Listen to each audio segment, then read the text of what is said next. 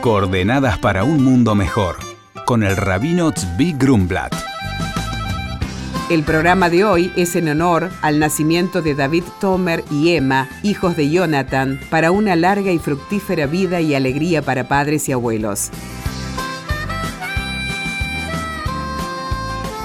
Se cuenta la historia con Rabbi Motel de Chernobyl, un santo líder jasídico que vivió y predicó en la ciudad ucraniana de Chernobyl hace alrededor de 200 años. En cierta ocasión se le acercó un hombre todo consternado porque en su ciudad habían abierto otro negocio que vendía lo mismo que él y estaba preocupado de que se iba a quedar él sin sustento. Rabimot le preguntó, ¿vos viste que cuando el caballo va a tomar agua del río patea las aguas? ¿Sabes por qué? Y a eso sigue inmediatamente la respuesta. Cuando el caballo se acerca al agua, ve en las aguas la cara de otro caballo y piensa que el otro caballo va a beberse todas las aguas y no va a quedar nada para él. Pero en realidad todo este miedo es imaginario, una ilusión. Hay suficiente agua en el río para todos. En el mundo que creó Dios hay suficiente para todos. Es verdad que hay veces que hay competencia desleal, competencia destructiva, y por ley judía existe la protección de la fuente de sustento, y debe evaluarse si se genera daño, y seguramente la situación de nuestra historia era que no había daño y había suficiente para todos. lo que deseamos transmitir aquí es el principio, que hay lugar para todos, y cada uno habrá de recibir lo que es para él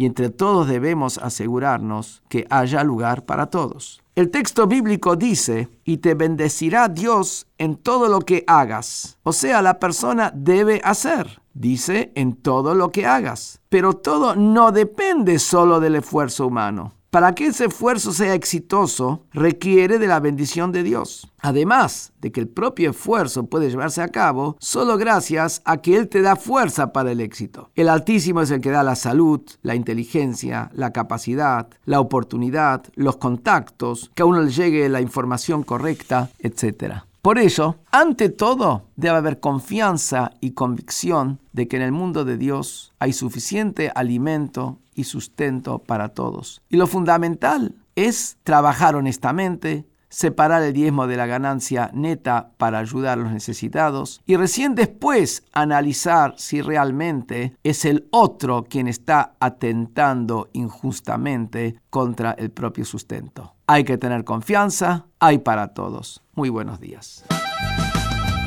Hola Rabino, mi nombre es Fabricio de la provincia de Santa Fe. Hace un tiempo falleció el padre de un amigo de la colectividad y me comentó que el rabino le hizo un corte en su ropa. ¿Cuál es la razón de esto? El rabino responde, Hola Fabricio, el desgarrarse la ropa es una acción para expresar el dolor que se siente en ese momento, pero además esto tiene una razón más profunda. En la Kabbalah se enseña que el cuerpo es como una prenda para el alma. En la muerte, el alma se despoja de sus prendas físicas a medida que se van a un lugar más elevado, donde tales prendas no son necesarias. Por lo tanto, las prendas desgarradas son una señal de que en esencia el alma de la persona vive, más allá de la destrucción de su antigua vestimenta física. Por consultas al rabino pueden escribirnos a coordenadas.jabad.org.ar. Coordenadas para un mundo mejor con el rabino Zvi Grumblat. Shalom y Shabu Tov.